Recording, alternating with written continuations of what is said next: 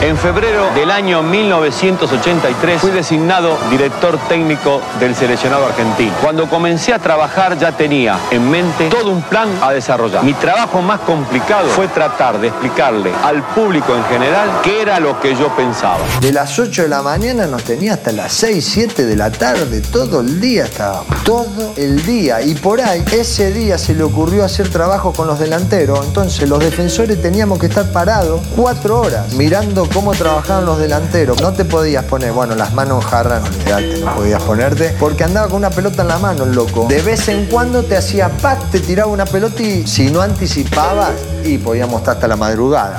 Mire, mire qué locura.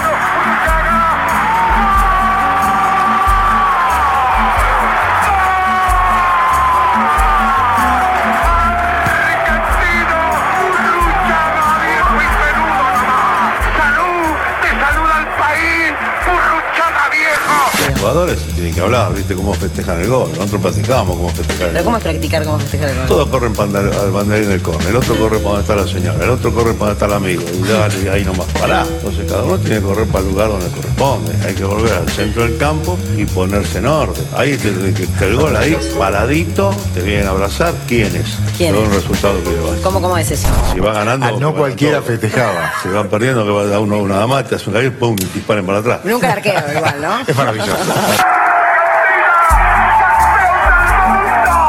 Argentina, Argentina es el campeón mundial de 1986.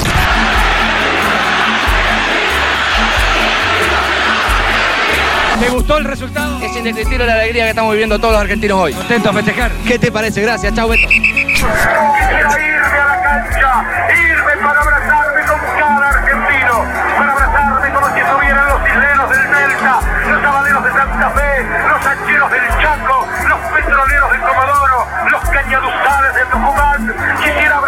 Con cada uno.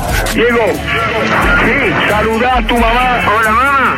Hola, mi amor. ¿Cómo estás, Tota? Te amo, mamá. Mamita. Te quiero mucho, mamá. También, mi amor. Anda a descansar, mi hijo, que me hiciste la madre más feliz del mundo hoy. Yo juego para vos, mamá. Sí, mi amor, sí, mi vidita.